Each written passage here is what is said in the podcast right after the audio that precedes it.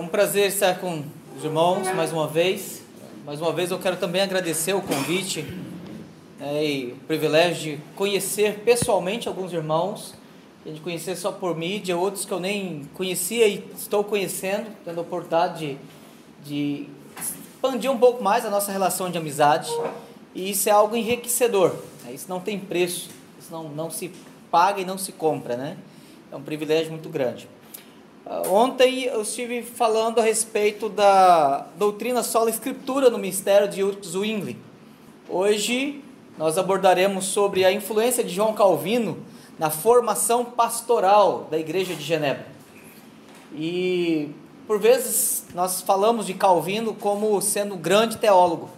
E é verdade, ele foi. Né? E como calvinistas, nós somos humildes em dizer que ele, dentre os reformadores, foi o melhor. Né? Dentre todos os reformadores, ele foi o melhor. E humildemente nós sabemos que isso é verdade, né? Mas a, a grande questão é que quando pensamos em Calvino como teólogo, nós precisamos voltar para ele e perceber que Calvino é um teólogo que escreve para a igreja.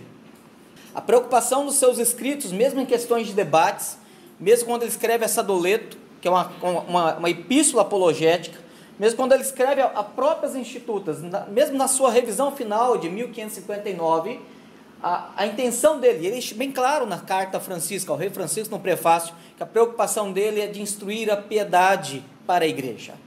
Não era mera especulação, ele não era dado a especulações, tanto que ele deixa bem claro que o seu método escrito era sucinto, era objetivo, era alcançar a, a exatidão para que, evitando a, a especulação, a flexibilidade, ele pudesse então conduzir a, a, verdade às ovelhas de Cristo. E a igreja de Deus pudesse então conhecer esse aspecto. É, eu, eu, vou fazer um, primeiramente uma, uma, um resumo, bem resumo mesmo, né, de 36, 1536 a 1541. De alguns fatos, para que nós possamos entrar então o, na, na leitura de alguns textos de Calvino. Como ontem, a minha tarefa aqui, a minha proposta aqui é de expor Calvino a partir de Calvino, né? Fazendo leituras ad fontes, alguns textos inclusive não estão em português ainda, é, e que a gente não, e alguns de vocês talvez não conheçam é, esses textos de Calvino, o que, que é uma pena. Talvez a própria Cleary pense em futuramente publicar, traduzir, temos competentes tradutores e que possam então verter para o português esse material. Eu estou com um projeto, é, alguns pequenos projetos lá agora no JMC. É, um deles é traduzir esse, pelo menos seis textos de Calvino, pequenos textos de Calvino a respeito desta influência pastoral dele. Textos que ele dedica exclusivamente à orientação de como os pastores de Genebra deveriam atuar. Não somente o que, é, o que seriam esses pastores, qual era o entendimento dele do pastorado, do ministério pastoral, mas como que eles deveriam atuar dentro do campo de Genebra. Então nós vemos Calvino preocupado com a igreja de Genebra, com a região de Genebra, inclusive pelo título dos seus livros, isso fica claro, né? a preocupação dele pastoral. E a, a, minha tese é de que o ministério de Calvino, a influência dele, mesmo como estadista, como escritor, como teólogo, eh, como tradutor também, ele traduz às vezes alguns textos, como acadêmico, a preocupação dele sempre foi pastoral. E isso, isso nos ensina que nós temos seminaristas, né? nós temos pastores, e, e a nossa preocupação é realmente, mesmo abordando assuntos difíceis, como o, o, pastor, Graf, pastor Abraham fez, mas preocupados em como que nós vamos cuidar da igreja, como nós vamos advertir a igreja, e como que esta palavra ela servirá para alimentar, nutrir a igreja. Não é apenas discussão de Facebook, né? não é apenas um, uma especulação de axiologismos, e que e muitas vezes vai cair mimimi, né? como a gente usa a linguagem aí de internet, mas realmente será útil para a pregação do Evangelho, para a edificação da igreja, para o desprezo da mentira, mas acima de tudo para a glória de Deus. Então, essa é uma preocupação que nós precisamos deter na nossa mente. Em 1536, falando a respeito do ministério de Calvino, mesmo antes dele ser reconhecido como pastor, o primeiro texto, os irmãos sabem disso, que ele escreve é breve instrução da fé, que seria um protótipo daquilo que em 59 seria o estágio final das institutas. Então, nesse momento, ele lança lá na cidade de Basileia, é publicado a primeira edição do que seria as institutas. E, e nesse momento, nesse mesmo período, no mês de maio, é, é, Guilherme Farel ele consegue convencer o conselho da cidade, o conselho maior, só para os irmãos terem um pouquinho mais de entendimento do contexto político da cidade. A cidade ela tinha dois conselhos. Ela tinha o conselho maior, que seria o conselho político administrativo da cidade. O sistema político da cidade, das cidades de, de, da Suíça, era chamado de cidades-estados, ou seja, cada cidade ela tinha toda uma autonomia, todo um sistema de governo próprio, e as cidades elas funcionavam num sistema de federalidade, né? não tão bem desenvolvido como hoje, mas, mas algo mais próximo do que nós vemos hoje. É, e a cidade, então, no seu conselho maior, aprova que a cidade seria protestante e não mais católica. O conselho menor seria o conselho da igreja, trataria então em questões eclesiásticas. O conselho maior, persuadido por Guilherme Farel, ele resolve então aprovar.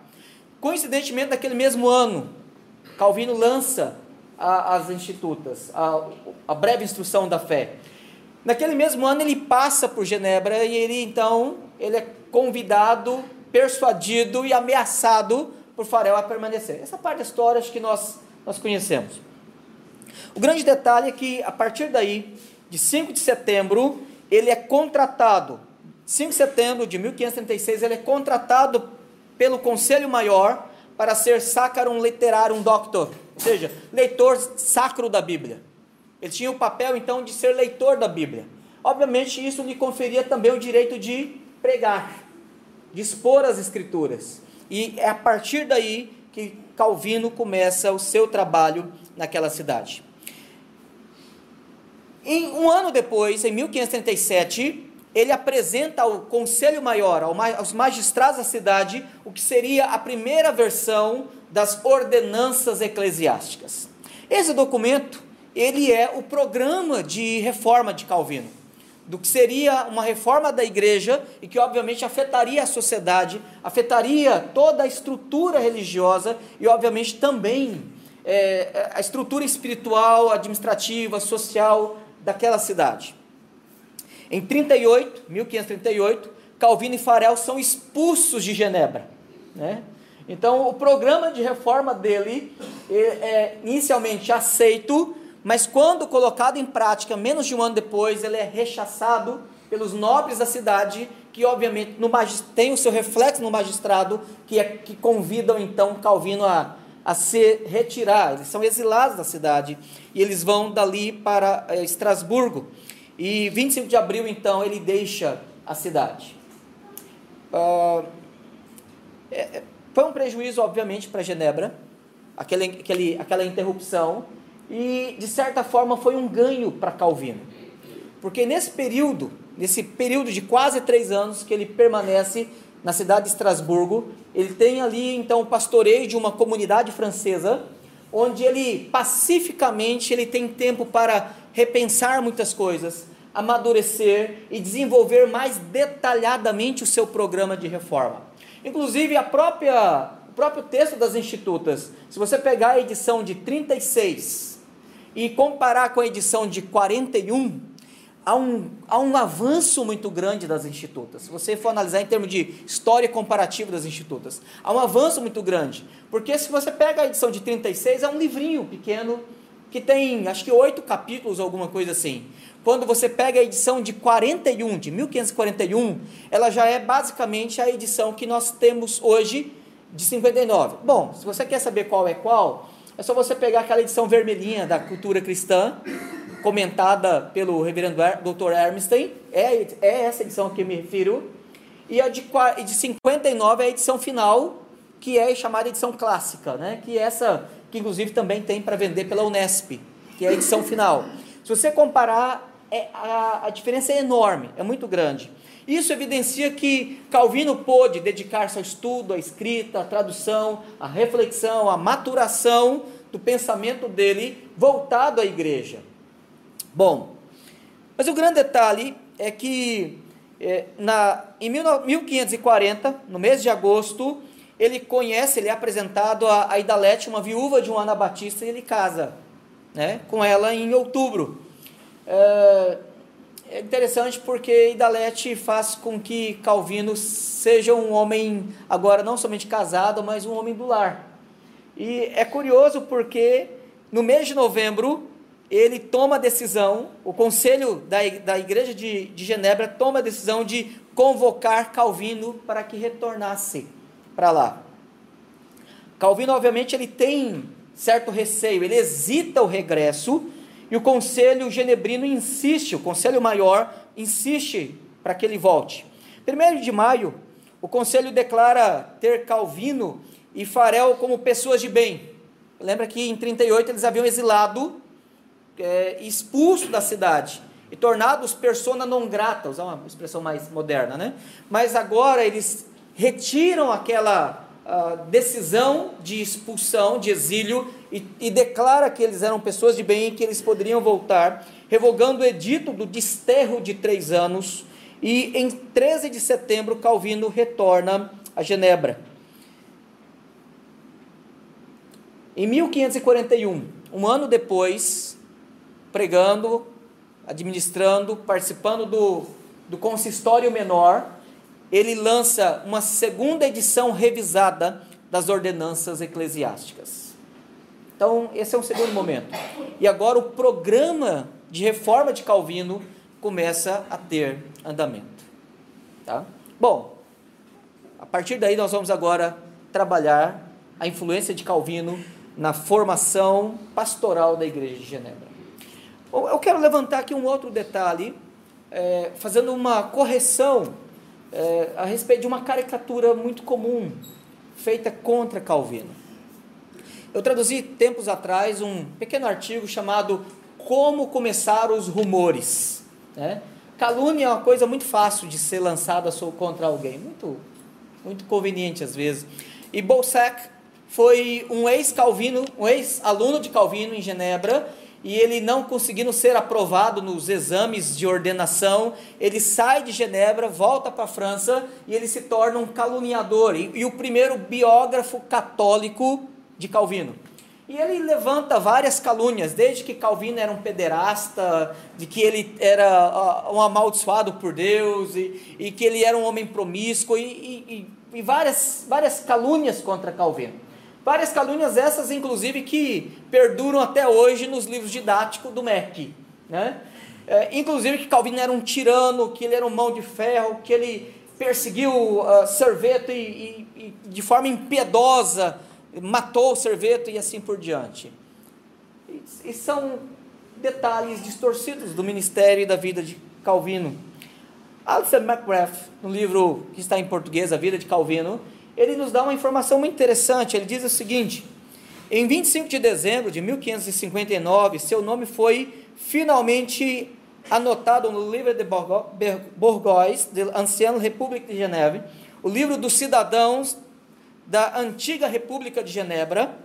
Embora lhe tenha sido tardiamente concedido o status de, de cidadão, Calvino foi definitivamente excluído da possibilidade de se tornar um cidadão da cidade que se tornou tão intimamente associada a seu nome. A sua influência sobre Genebra foi exercida de forma indireta, através de pregações, conferências e outras formas de persuasão legítima a respeito de sua habilidade para influenciar através da sua autoridade moral. Ele não possuía qualquer jurisdição civil, nenhum direito de coagir outros a agir de acordo com o que ele desejava. Calvino podia efetivamente incitar, seduzir e suplicar. Ele não podia, contudo, ordenar. Ah, tendo isso como fato, a nossa pergunta é como que ele, não sendo cidadão, quando como que ele não tendo direito de participar no consistório maior, como ele participando apenas como um funcionário, prestador de serviço do consistório menor, tendo apenas uma mera função de leitor de Bíblia, ele pôde causar um impacto de influência numa cidade naquele momento. Como que ele conseguiu eh, fazer toda esse, esse, esse, essa reforma? Diferente, por exemplo, de, de, de Zwingli, que nós vimos ontem, que ele participava do Glaurus.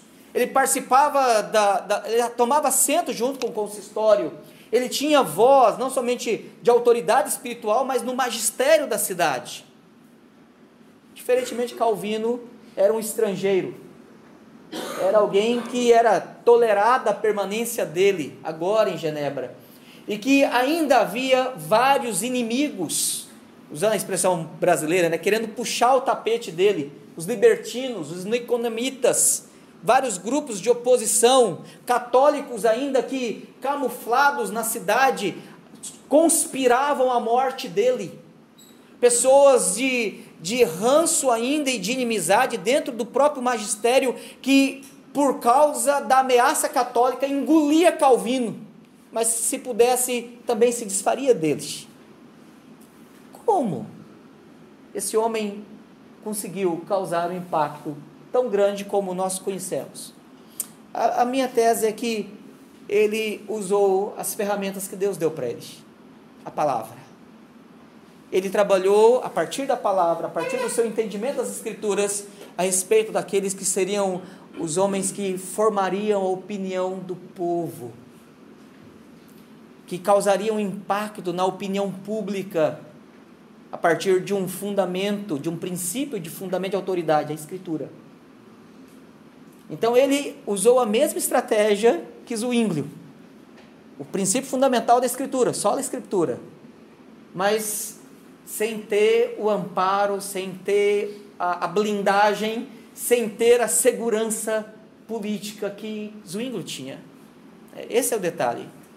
Ele estava o tempo todo de uma forma muito consciente, apenas debaixo da providência de Deus. Porque ele não tinha ah, com quem se recorrer.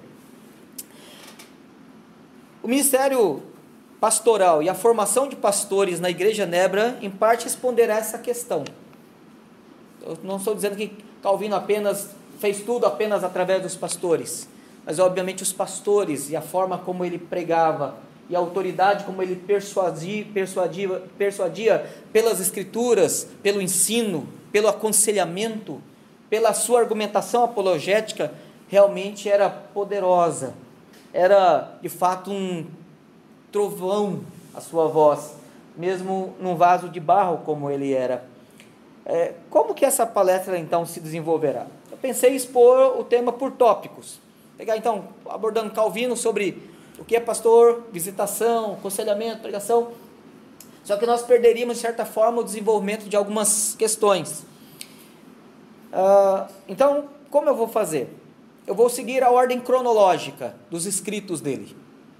Tá? Nós vamos ler algumas partes, então nós vamos trabalhar de fontes. Eu, o único autor secundário que eu propus ler foi Alistair McGrath. Os outros agora, as outras leituras me deterei apenas em Calvino. Então, nós estaremos abordando assim. É, ele escrevia conforme percebia as necessidades e os problemas da igreja de Genebra.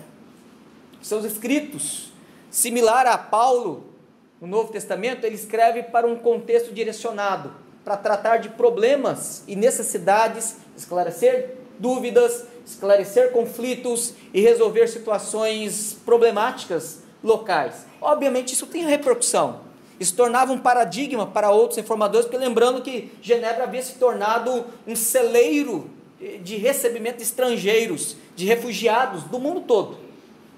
Desde espanhóis, obviamente majoritariamente franceses, ingleses, né? E haviam procurado refúgio, holandeses haviam procurado refúgio em Genebra. E, e ali aqueles homens puderam Conforme o próprio John Knox pôde relatar depois, nós vimos a Nova Jerusalém. Nós vimos de fato o céu na terra, na cidade de Genebra. quando nós vemos então toda essa situação, nós precisamos observar uma coisa.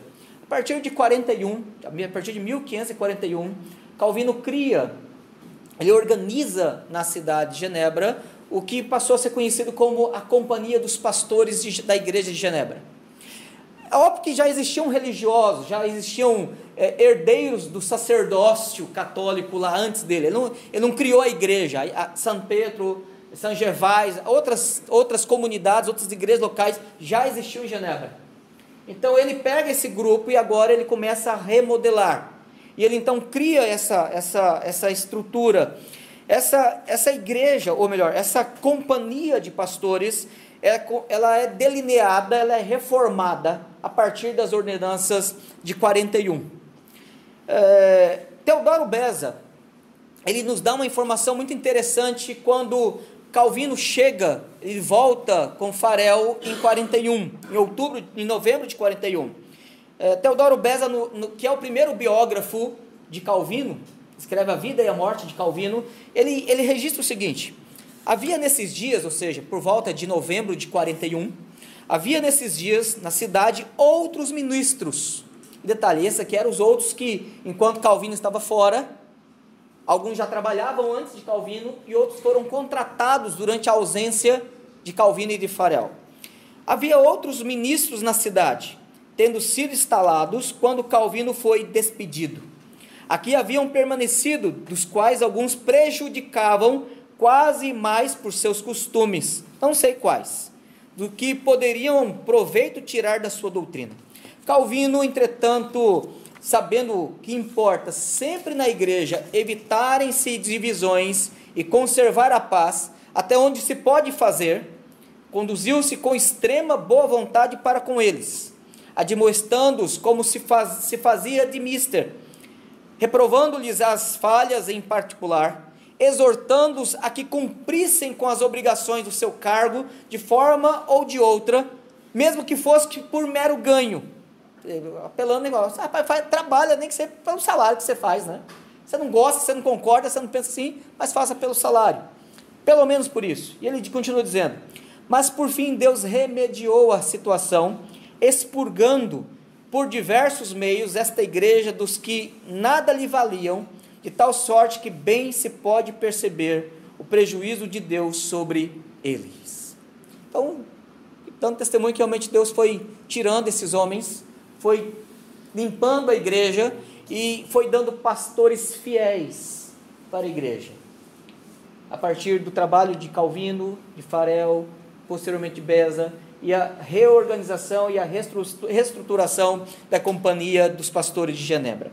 Bom, permito voltar um pouquinho no tempo, para que nós possamos então identificar o pensamento de Calvino a respeito do que ele pensava sobre pastores. Primeiro nós leremos alguns documentos, alguns textos dele, que do que ele pensava sobre pastores antes de 41. Então 41 é o marco na, no ministério dele. 36, quando ele escreve a, a chamada Confissão de Fé de Genebra, ele diz assim: Não reconhecemos outros pastores na igreja, além dos fiéis, fiéis pastores da palavra de Deus, que alimenta as ovelhas de Jesus Cristo, por um lado, com instrução, admoestação, consolo, exortação e reprovação. E por outro, resistem às falsas doutrinas e enganos do diabo sem misturar os seus sonhos e as suas imaginações tolas com a pura doutrina das Escrituras. A estes não concedemos nenhum outro poder ou autoridade, senão de conduzir, governar e convocar o povo de Deus, comprometido com eles pela mesma palavra, na qual eles têm poder para comandar, defender, prometer e advertir, e sem a qual eles também não podem nem devem tentar nada. Quando recebemos os verdadeiros ministros da palavra de Deus como mensageiros e embaixadores de Deus, é necessário escutá-los como sendo o próprio Deus e preservamos o ministério pastoral por ser uma comissão de Deus necessária para a igreja. Por outro lado, consideramos que todos os profetas, sedutores e falsos que abandonam a pureza do evangelho e se desviam para suas próprias invenções não deveriam ser suportados ou de modo algum preservados, pois não são pastores, o que eles fingem ser, mas sim são lobos raivosos que devem ser caçados expulsos do meio do povo de Deus. Então você percebe uma palavra mais dura de Calvino, mais intolerante contra aqueles que eram falsos pastores, que ele identifica, inclusive, ainda com resquício, com mentalidade, com certo compromisso com a tradição papista ainda na igreja de Genebra. E é nesse momento que ele, usar a expressão que o pessoal usa, não sei se aqui no Nordeste também, ele entrou de sola, né? E a gente percebe que tem que ser caçado, tem que ser expulso. Embora ele, obviamente, continua crendo dessa forma depois de 41, mas a forma como ele aborda, o próprio Beza relata é que ele tenta persuadir esses homens. Ele tenta argumentar com eles. Ele evita contender com eles. E por vezes chega até a argumentar com eles assim, nem que seja pelo seu salário. Trabalha como pastor. Já que você não tem amor a Deus, você não ama a igreja, pelo seu salário, pelo menos. Ele exige isso deles. O tom e a abordagem dele muda. Parece que é um homem mais experiente nesse aspecto. Um outro texto chamado Breve Instrução da Fé, que é o que vai se tornar as institutas, né? Depois, também publicado em 36, ele tem esses dois textos que eles publicam no mesmo ano, a Confissão de Fé de Genebra e a Breve Instrução da Fé. Ele, no capítulo sobre os pastores da igreja, sua autoridade, ele vem novamente enfatizando a mesma coisa.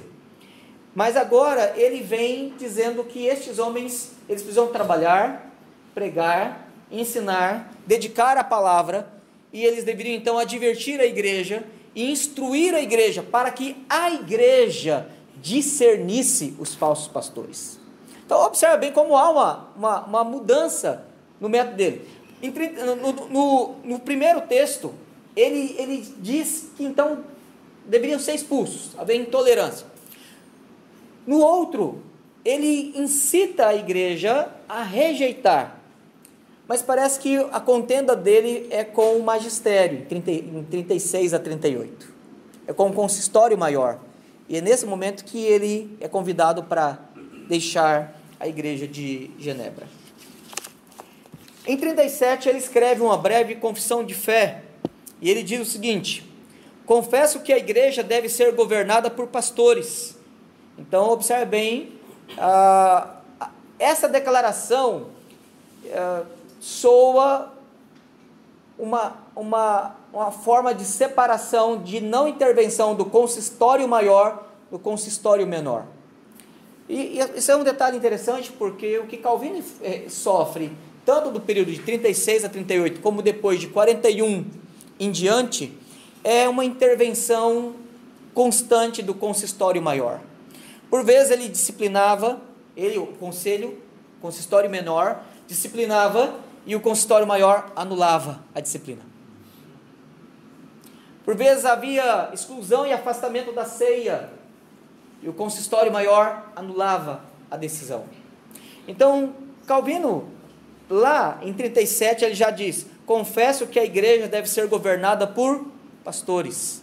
Deixa bem claro, não é o consistório maior, são os pastores, aos quais é confiado o ofício da pregação da palavra de Deus e a administração dos sacramentos. Ou seja, não é o consistório maior, são os pastores.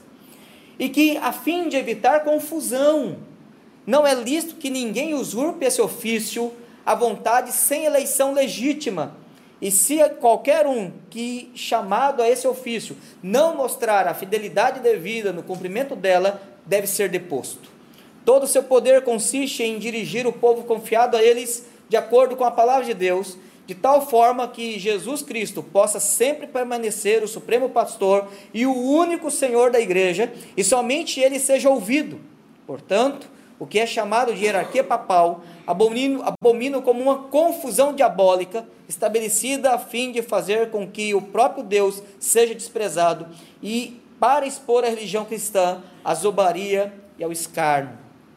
Então, nós temos aqui uma, uma forma de Calvino mandar um recado para o consistório maior e reafirmar a prerrogativa do consistório menor, formada pelos pastores, pelos presbíteros, de que o governo da igreja, o governo espiritual, a pregação da palavra, a disciplina e a administração dos sacramentos era algo que pertencia à igreja.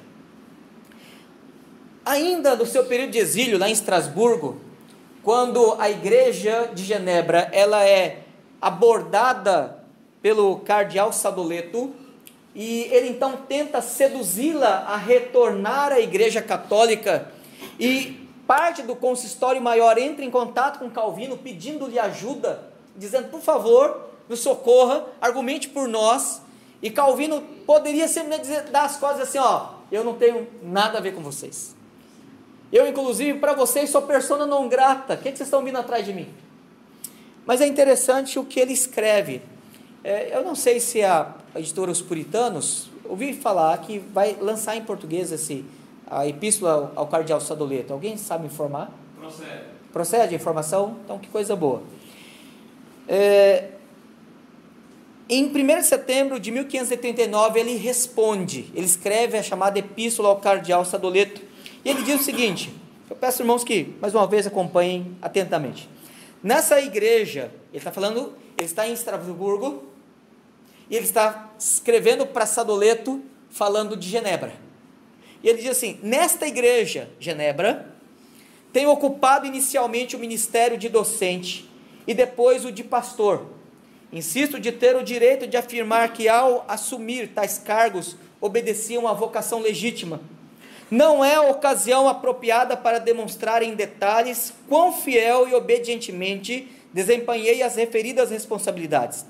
Não reivindicarei para mim mesmo transparência, erudição, prudência, habilidade, nem mesmo dedicação. Eu não vou ficar aqui é, me elogiando, né? Mas certamente labutei com a sinceridade que é pré-condição no trabalho do Senhor Posso em consciência apelar para Cristo, meu juiz, e para os seus anjos, e ao mesmo tempo para todos os homens honestos, que dão testemunho a meu favor. Imagine quanto seria culpado se, sem uma palavra, lhe permitisse insultar e difamar este ministério, que se manifesta como sendo de procedência divina, como certamente ficará patenteado depois da pendência ficar exposta.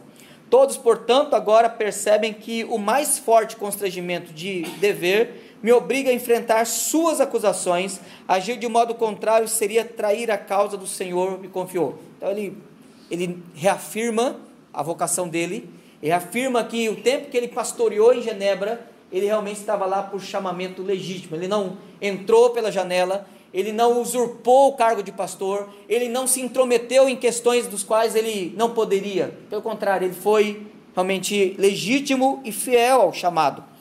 E, ele, e aqui é interessante o que ele vai dizer agora. Calvino, mesmo exilado, mesmo expulso de Genebra, mesmo não podendo mais assumir a cátedra, nem o púlpito de Genebra, ele ainda se via pastor de lá. Isso é uma curiosidade, né? ele não se via rompido com aquele grupo, com aquelas ovelhas a que ele lhes foi, num certo momento, confiado ao pastoreio. Ele diz assim: ainda que nas presentes circunstâncias, ou seja, exilado lá em Estrasburgo, não exerça o cargo na igreja de Genebra, este fato não deve impedir-me de abraçá-la com afeição paternal. Ele não, ele não nutria amargura por ter sido escorraçado de lá. Interessante, né? Porque Deus, quando a confiou a mim, atou-me a fidelidade a ela para sempre. Assim, agora que percebo que os, as piores armadilhas estão aparelhadas contra ela, e o Senhor foi servido tornar-se sua segurança meu maior cuidado, resultando esta situação num grave perigo iminente, quem haveria de me aconselhar e aguardar o desfecho em silêncio e neutralidade? Não seria terrível insensibilidade da minha parte ficar preguiçosamente confuso e ser neutro, ou seja, não tem nada a ver com o que vocês estão aí passando, eu não tenho nada a ver com a briga de vocês com, com o cardeal Sadoleto. Ele disse que ele estaria pecando se ele fizesse isso. Não seria terrível insensibilidade da minha parte, perdão, é, ficar preguiçosamente confuso e ser conveniente, conivente, perdão, com a destruição de uma realidade cuja vida você está comprometida em aguardar e defender? Além disso, sem a mínima consideração pela Igreja de Genebra, certamente não posso jogar fora esse ministério, ainda menos do que o encargo da minha própria alma, suposto que não fui motivado por qualquer zelo por ela. Agora que meu pastorado, o qual estou ciente, veio de Cristo, e assim estou obrigado a mantê-lo com o meu sangue, se necessário for, é falsamente difamado, vilipendiado, como poderia justificar ou tolerar tamanha infâmia, pretendendo ignorá-la. Então, assim, fui expulso, fui difamado, sou indesejado, mas eu amo essa igreja. Eu tenho um compromisso de protegê-la, porque Deus me confiou o pastoreio dela. Foi isso que ele estava dizendo. Então, observe bem, esse é o Calvino, que era pastor. Né? E, a gente começa a aprender muitos aspectos. É, a nossa tendência, geralmente, quando, mesmo pastoreando a igreja, quando somos criticados, quando somos é, recebemos oposição, nossa, o nosso primeiro pensamento é, é eu vou desistir facilmente do que eu estou fazendo aqui, vou já começar a procurar outro campo e alguma outra coisa assim. Todos os recursos, toda a situação deve ser trabalhada até esgotarmos e que não tenha mais o que ser feito. E ainda assim, no que pudermos ajudar, nunca dar as costas àqueles que são verdadeiramente ovelhas de Deus. Esse é um ponto que Calvino ele trabalha aqui. Quando ele escreve ainda em 1539 a necessidade de reformar a igreja, eu sei que nessa mesma publicação da Epístola de Sadoleto também será publicado esse outro livro, né, a necessidade de reformar a igreja. Isso é muito bom. Nesse texto, Calvino ele vai fazer duas declarações interessantes. Porque esse livro ele escreve para Carlos V, quando da acusação de que os reformadores eram rebeldes, eram é, arruaceiros, eram contenciosos, eram divisores da igreja, eram homens que estavam ensinando doutrinas estranhas e assim por diante. Ele escreve para Carlos V, é, na véspera de, de uma dieta, de um, de um concílio, e ele então esclarece a, a ele essas algumas coisas. Então ele diz assim: o próprio ofício pastoral, falando para Carlos V, tal como Cristo instituiu por muito tempo, desapareceu. Está falando da Igreja Católica. Olha o ofício pastoral, durante muito tempo, desapareceu. Por quê? O seu propósito ao designar bispos e pastores, ou qualquer nome com que queira chamá-los, certamente foi, como Paulo declara, para edificar a igreja com sã doutrina. Segundo esta perspectiva, ou seja, a sã doutrina, Nenhum homem é um verdadeiro pastor da igreja se não cumprir o ofício da instrução. Mas atualmente, quase todos os que têm o nome de pastores deixam esse trabalho para outros. Dificilmente se achará um entre cem, dentre os bispos, que suba ao púlpito para ensinar. E não é de se estranhar, pois o episcopado degenerou-se em principados seculares. Falando aqui, inclusive, da simonia, a, a, a compra de ofícios de episcopados, de cardealatos por parte de nobres, especialmente os da família de Médici, dos, dos, dos Borges e assim por diante, que compravam os cargos, inclusive, para poder ter ingerência, para poder ter intervenção e poder ter ganho através da igreja cristã naquele momento. Na segunda parte do livro, Calvino ele sugere então na primeira parte do livro, o livro é dividido em duas partes. A primeira parte desse livro, a necessidade de reformar a igreja, ele, ele denuncia os pecados da igreja, ele denuncia os desvios da igreja, os problemas que a igreja havia se envolvido. Na segunda parte é o que ele chama de uso dos remédios para corrigir os males. Ele então propõe algumas emendas, algumas, algumas diretrizes para reformar a igreja. Ele diz assim: temos restaurado o ofício segundo a regra apostólica e conforme a prática da igreja primitiva, insistindo que todos os que governam na igreja também devem ensinar. Sustentamos que ninguém pode continuar neste ofício pastoral a não ser que sejam diligentes em cumprir com seus deveres. O nosso consistório, ao selecioná-los como deve ser, usa critérios cuidadosos espirituais. Há entre alguns de nós, ministros, que não tem muito estudo. É interessante, ele, ele reconhece isso aqui e que ele vai depois remediar quando ele cria a Academia de Genebra. Mas nesse momento de 39, ainda tinham pastores que tinham, não tinham treinamento teológico. Mas ele diz algo interessante: ainda assim, ninguém é admitido se não for capaz de, no mínimo, ensinar. Que nem todos sejam mais perfeitos, este fato deve se atribuir mais à calamidade dos tempos presentes do que a nós. Deus palavras diz assim: olha, nós reconhecemos que temos pastores que não têm muita instrução, mas eles têm que pelo menos saber ensinar. Todavia, o problema deles não terem instrução não é problema nosso, é o problema que nós herdamos da igreja, de homens que não receberam instrução, que não tiveram preparo, não tiveram oportunidades na vida, e que agora a gente vai ter que, usando a expressão do Galvão Bueno, né, correr atrás do prejuízo, né? Não, tem o que fazer. Vamos trabalhar com o que a gente tem. E ele diz assim: Todavia, isto sempre nos considerará como nossa justa glória, que os ministros da nossa igreja não foram escolhidos descuidadamente, se comparado com outros. Mas enquanto superamos num grau considerável no assunto do exame e eleição, nisto sobressaímos sobremaneira, que nenhum homem possua ofício pastoral entre nós, sem executar os seus deveres. Consequentemente, em nenhuma das nossas igrejas é visto uma em que não esteja presente a pregação ordinária da palavra de Deus. Interessante, né? Então ele reconhece as limitações e isso, observe bem, ele está refutando acusações de um homem que estava denegrindo pela calúnia os reformadores para tentar seduzir a igreja de Genebra de volta, com falsas promessas, inclusive, para a igreja católica. E, e é interessante que Calvino ele é justo, inclusive, em falar a verdade. Verdade, ó, você pode até dizer que há entre nós pessoas ignorantes, sem formação, mas elas ainda são melhores do que os que vocês têm, né? Calvino ele fecha a resposta dele a essa doleta da seguinte forma: Como nós não ungimos as mãos dos sacerdotes, como não sopramos em seu rosto, como não os vestimos em trajes brancos e coisas semelhantes, eles, os nossos adversários, pensam que a nossa ordenação não se realiza corretamente.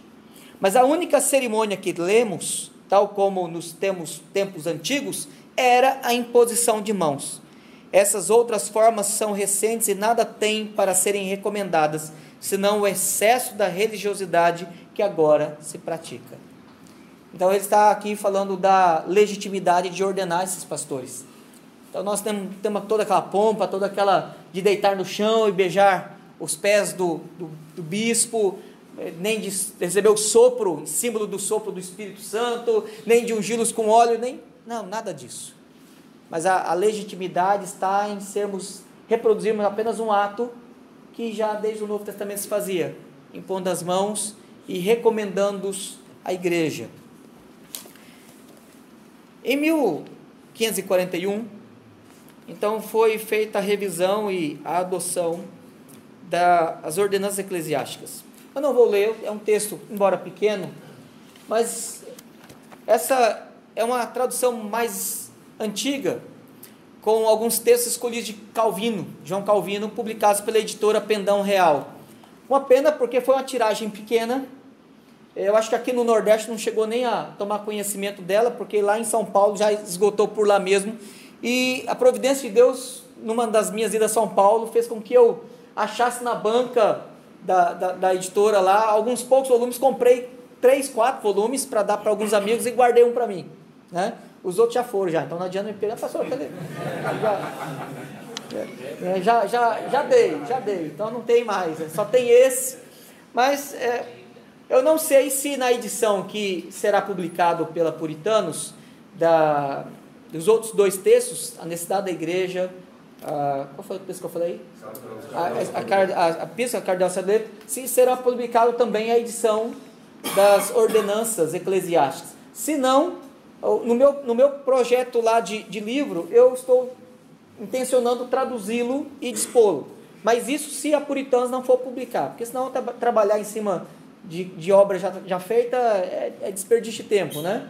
E aí, obviamente, alguém vai fazer um trabalho melhor que o meu, e aí o meu orgulho vai dizer assim, ah, fiz porcaria, né? Mas é melhor alguém fazer melhor. Mas é interessante porque qual a importância das ordenanças eclesiásticas? Aqui você tem a prova de que Calvino era uh, uh, adotava o sistema representativo do governo dos presbíteros ia falar presbiteriano, mas talvez os irmãos da igreja reformada iam falar assim, mas não, ele era reformado, né? Não, aí é trocadilho, presbiteriano reformado é a mesma coisa, na sua fidelidade original às confissões, que é as três unidades ou aos símbolos de Westminster. Mas Calvino, ele era, e Knox, que foi o, o precursor do presbiterianismo britânico, ele aprendeu aos pés de Calvino, né? Mas qual a importância desse texto aqui falando? É, vou pedir licença aos irmãos da IRB é, para poder dar uma palavra mais específica aos, aos presbiterianos aqui. As ordenanças eclesiásticas é literalmente o texto que os nossos teólogos do Westminster usaram para escrever o, que, o documento chamado Proposições do Governo de Igreja e Ordenação dos Ministros.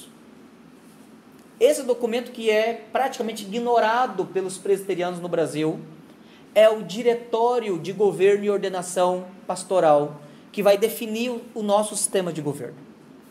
Tá? E se você comparar as proposições dos teólogos Westminster e as ordenanças eclesiásticas, é, vou usar uma outra expressão aqui brasileira, né? Eles montaram a cavalo. Fizeram algumas alterações, mas literalmente seguiram Calvino pezinho juncado ao dele, sem alterar o compasso do passo. E seguiram o nosso mestre lá, nosso irmão Calvino. E é interessante porque nessa instrução ele fala da competência da ordenação dos pastores, sobre o número, local e hora das pregações, sobre a ordem chamada destes mestres, sobre a ordem dos presbíteros, sobre o governo dos diáconos, sobre a administração do batismo, ceia, casamento, funeral, visita aos doentes, visita aos detentos. Calvino ele dá orientação inclusive sobre visitar presos nas ordenanças a ordem observada no caso das crianças. E dentre os documentos pastorais de Calvino, ele escreveu o Catecismo do para a criança, que é um, que é um texto que ainda não está em português. Eu já tra... Perdão, não está publicado em português, eu já traduzi ele para o português, falta fazer a revisão.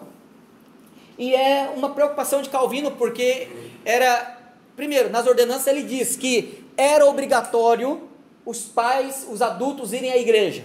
E se não fosse a igreja, tinha que pagar uma multa. Tá? Então, era penalizado. Mas além disso, eles também deveriam levar os filhos à tarde, na parte da tarde, para serem catequizados pelos pastores. E aí usavam o catecismo de Calvino para crianças. E é interessante porque era nesse texto, quando ele diz assim: quando uma criança for suficientemente bem instruída no catecismo para ser aprovada, ela deve recitar solenemente um resumo do seu conteúdo, e o mesmo deve ocorrer para fazer profissão do seu cristianismo diante da igreja. Ele cria o quê? A nossa prática de profissão de fé. Elas eram batizadas na infância, elas eram treinadas na, na pré-adolescência, na, na habilidade de ler, elas deveriam ser instruídas pelos pastores domingo à tarde, e quando tivessem domínio do conteúdo, e detalhe, é um catecismo grande, elas deveriam então fazer um resumo dele, serem hábeis para responder as perguntas de cor, e aí sim poderem fazer a profissão de fé diante da igreja. E assim seriam formalmente admitidas na ceia do Senhor. Então, pai do comum é não. né? Calvino não praticava. E o grande detalhe é que a ordem a ser observada de supervisionar a igreja. Então você tem uma preocupação de Calvino aqui ele começa agora a formar, a concentrar-se na formação de crianças. Formando crianças, instruindo crianças, aquelas crianças iam se tornar os magistrados, aquelas crianças iam se tornar os comerciantes, elas iam se tornar os nobres da cidade. E aí aquelas crianças seriam os adultos que estariam mudando a cidade numa próxima geração. Então não havia pressa de mudar a rota do navio. Era necessário mudar. Mas ele começava a mudar pela instrução da palavra, pela instrução das Escrituras. Bom, é, é interessante porque agora em 42, é, Calvino ele vai é, orientar a respeito do, de como os pastores eles deveriam então ser ordenados. Até então a ordenação era praticamente uma contratação de um serviço público, de um funcionário público. O pastor era um funcionário público. Só que Calvino ele faz uma mudança radical no perfil do pastor. Ele não é apenas um funcionário público. Ele é um ministro da palavra. E como ministro da palavra, ele precisa jurar diante de Deus e para a igreja. E aí institui-se a prática dos votos de ordenação. É. algo que até então não existia. E ele diz aqui: a, a, a fórmula é assim. O, o, o, ordenando, né, a pessoa que estava ali então para ser ordenada, ela deveria ler publicamente numa declaração de subscrição a seguinte fórmula: Eu prometo e juro que no ministério para o qual sou chamado, servirei fielmente a Deus, ministrando de forma pura a sua palavra para a edificação desta igreja, a qual ele me uniu. Que de nenhuma forma farei mau uso da sua doutrina para servir as minhas paixões carnais, nem para agradar a qualquer homem mas aplicarei com consciência pura a serviço da sua glória e para proveito deste povo ao qual sou devedor. Eu igualmente prometo e juro defender as ordenanças eclesiásticas, como aprovadas pelo pequeno conselho, ou conselho menor, grande ou grande ou conselho geral dessa cidade. E na medida em que receber o cargo de admoestar aqueles que caíram, me confortar com lealdade, me comportar com lealdade, sem ódio, pavor, vingança ou qualquer outro sentimento carnal, e fazer de modo geral aquilo que é próprio a um bom e fiel ministro. Em terceiro lugar, juro e prometo guardar e manter a, a honra e a, o bem-estar do conselho e da cidade, esforçar-me naquilo que for possível para que o povo continue em unidade, paz, proveitoso sobre o governo do pequeno conselho, e não aquietar de modo algum nenhum com aqueles que a violarem. Finalmente prometo e juro me sujeitar à forma de governo e constituição desta igreja, dessa cidade, para mostrar um bom exemplo de obediência a todos, estando da minha parte sujeito às leis e os magistratura, tanto quanto permita o meu ofício, ou seja, sem prejuízo para a liberdade que devemos ter para ensinar, de acordo com aquilo que Deus nos pede a praticar tudo que pertence ao nosso ofício. E para concluir, prometo servir o conselho e ao povo de tal maneira que não seja impedido de prestar a Deus o serviço ou culto que, de acordo com a minha vocação, eu lhe sou devedor. Então ele fazia esse juramento em público e as coisas então passavam a andar a partir daí. Em 11 de janeiro de 1546, Calvino publica um, um, um, livro, um texto chamado Esboço da Ordem de Visitação das Igrejas da Nação. E nesse texto, é um texto pequeno, ele fala então a respeito de como a, a visitação deveria acontecer.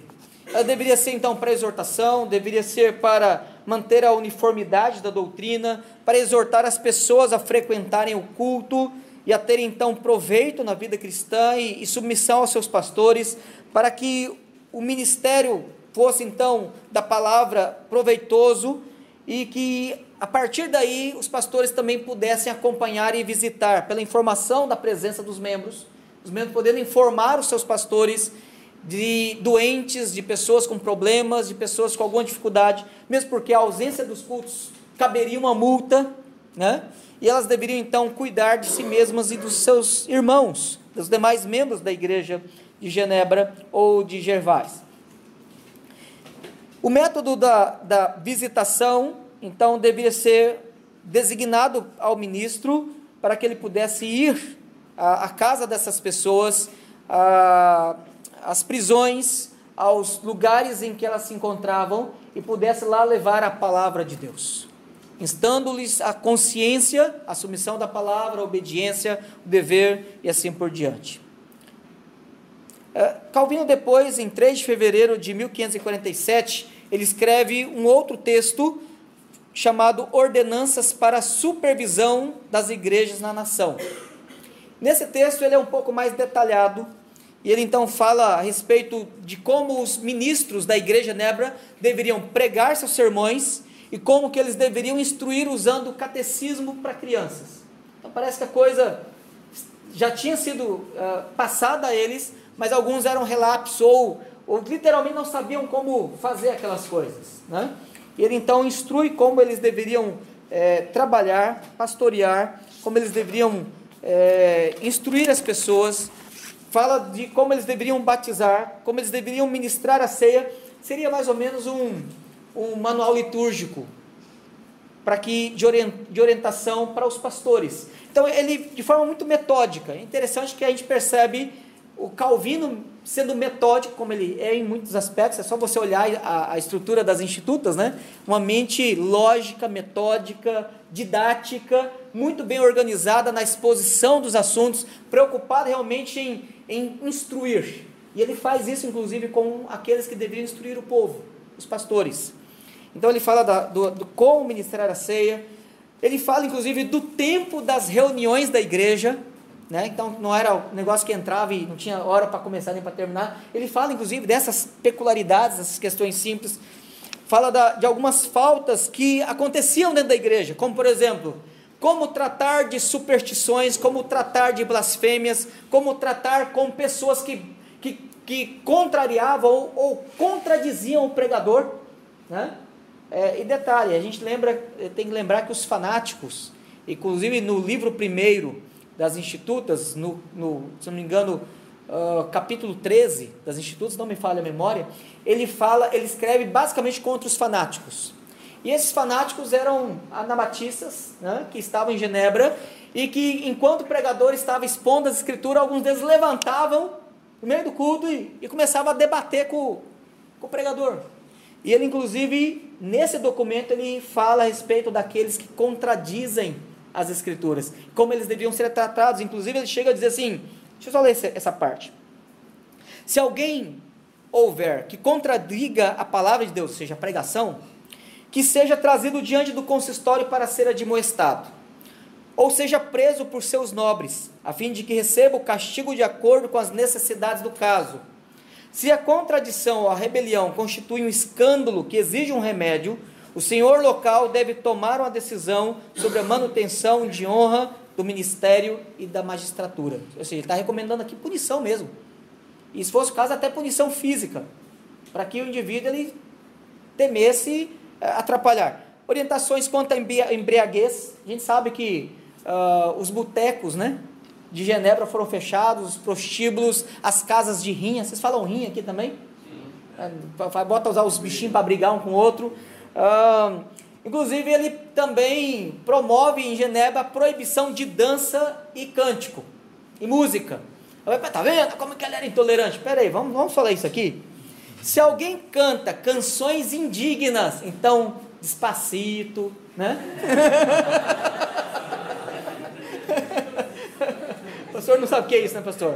O senhor não está perdendo nada, sou um homem santo.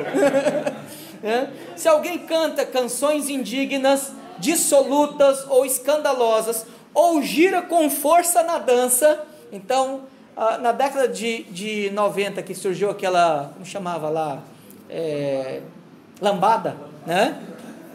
É, gira com força na dança, ou casos, ou algo semelhante, será preso por três dias e depois levado ao consistório. Então, dança indecente, música indecente, que pela letra ou pela melodia levasse a corrupção dos bons costumes, era algo impedido em Genebra. A usurpação também, brigas. Brigas também eram punidas com não somente com prisões, como também eram punidas com multas. Protestos, então protesto público também não podia. Fazer passeata, aquela negócio. Jogos, fornicação, e aí o documento fecha com uma orientação para o encaminhamento ao consistório. Ele diz assim: a decisão do ministro e dos guardiões ou de um deles, o senhor local, ou na ausência de um dos assistentes, poderá enviar os delinquentes ao consistório. Em 16 de maio de 1547, as ordenanças acima após lidas e aprovadas foram adotadas. Detalhe, pelo consistório menor. E somente cinco anos ou seis anos depois foi aprovada pelo consistório maior. Porque eles primeiro persuadiram os nobres. Observem que o documento fala que os nobres deveriam agir punindo, restringindo, é, coibindo esses homens. Mas como o consistório maior percebeu, começou a perceber que os nobres, os homens importantes da cidade, estavam ganhando força e isso seria talvez um perigo para o consistório maior, o consistório maior toma para si a responsabilidade de, de policiar essas situações, de punir e de cobrar multas diante delas, ou sobre elas. É ainda declarado que as penalidades por ofensas devem ser aplicadas em parte aos guardiões das paróquias e em parte ao senhor local, e pelo conselho municipal e em parte aos pobres da paróquia e do distrito, por ordem dos seus nobres e síndicos e o conselho menor da cidade de Genebra. Então você tem aqui um Calvino zeloso, desde orientar em todos os detalhes os pastores, como também os membros da igreja da cidade de Genebra. Lembrando que a igreja, a cidade era uma coisa só e qualquer comportamento de qualquer cidadão era também uma ofensa diante da igreja. Calvino escreve, dia 1 de agosto de 1559, é o ano em que ele faz a última edição das Institutas e é também o ano em que ele cria o, o, a Academia de Genebra. Então é fácil guardar 1559. Nessa carta, ele escrevendo a um amigo, ele menciona a primeira edição das Institutas e ele fala da progressão dela até esse ano, que foi a sua última edição, que é essa edição da Unesp, ou a edição clássica da editora Cultura Cristã. E ele fala então da preocupação e do esforço que ele fez. Ele diz assim: eu vou pular um trecho por causa do nosso tempo. Ele diz assim: na verdade, comprova do grande esforço com que me, me apliquei à tarefa de prestar à Igreja de Deus este serviço. Então, presta atenção. Ele está falando que ele escreveu as Institutas não para deixar um marco histórico do seu pensamento, mas para servir a igreja. Me é possível apresentar o luminoso testemunho de que no inverno passado, enquanto pensava que através da febre quarta, a morte se avizinhava de mim. Ele pensou que ia morrer mesmo, tão febril que ele ficou. Quanto mais a enfermidade me, me pressionava, tanto mais me esforcei. Estou morrendo, então vou escrever mais, mais rápido esse negócio aqui. Até que deixei pronto um livro que me sobreviveria e que pudesse recompensar em certa medida a tão benigna colhida dos piedosos. Além disso, nesse trabalho, meu propósito foi o seguinte: de tal modo preparar e instruir para a leitura da palavra divina os candidatos à teologia sagrada. Então, as institutas devem ser lidas pelos aspirantes ao ministério. Que eles não só tenham fácil acesso a ela, mas possam também avançar sem tropeços nessa escalada. Felicidades, leitor amigo, e que destes meus labores colhes, colhes, colheres algum fruto, ajuda-me com as tuas orações diante de Deus, o nosso Pai. E Calvino, inclusive nas Institutas, é, no livro 4, especialmente no capítulo 3, ele dedica aos ofícios da igreja e ele se delonga falando do serviço dos ministros. Ele fala da identidade dos ministros, dos pastores, ele fala da escolha dos pastores, ele fala do rito de ordenação dos pastores, ele fala das funções dos pastores. Eu estou pulando toda essa parte por causa do nosso horário. Ele fala inclusive dos limites de atuação desses pastores, porque, como em Genebra havia mais de uma igreja, e nos campos arredores de Genebra havia mais uma igreja, alguns pastores começaram a arbitrariamente ir e querer pregar e, e falou, não, peraí, não é assim. Tal pastor é designado para uma igreja, ele deve pastorear aquele grupo. O único, e curiosamente, o único que tinha o direito de pregar em mais de uma igreja no decorrer da semana era Calvino. E ele então ministrava a ceia durante esse percurso. Então ele poderia cear todas as semanas, coisa que ele não conseguiu aprovar no Conselho Maior de Genebra. Alguns especulam que talvez devido ao custo, ou talvez porque eles estavam preocupados de não ter nenhuma similaridade com a igreja romana. Mas eu, eu sou tendencioso a pensar que a preocupação do conselho era mais o custo do que realmente dar, retornar ambas as espécies, ou seja, ministrar pão e vinho para uma cidade toda, toda semana, eu acho que deveria ficar muito caro. Mas, encerrando e, e lendo apenas uma, uma menção aqui sobre a Academia de Genebra, que é quando então, agora formalmente, né, o preparo de pastores pode ser suprido, e aquilo que ele disse é sadoleto sanado, o remédio agora aplicado, e ele não precisaria mais dizer: olha, nós temos pastores sem instrução. Ele consegue verbas, ofertas doações entre os estrangeiros, especialmente entre os estrangeiros. para a organização da Academia de Genebra.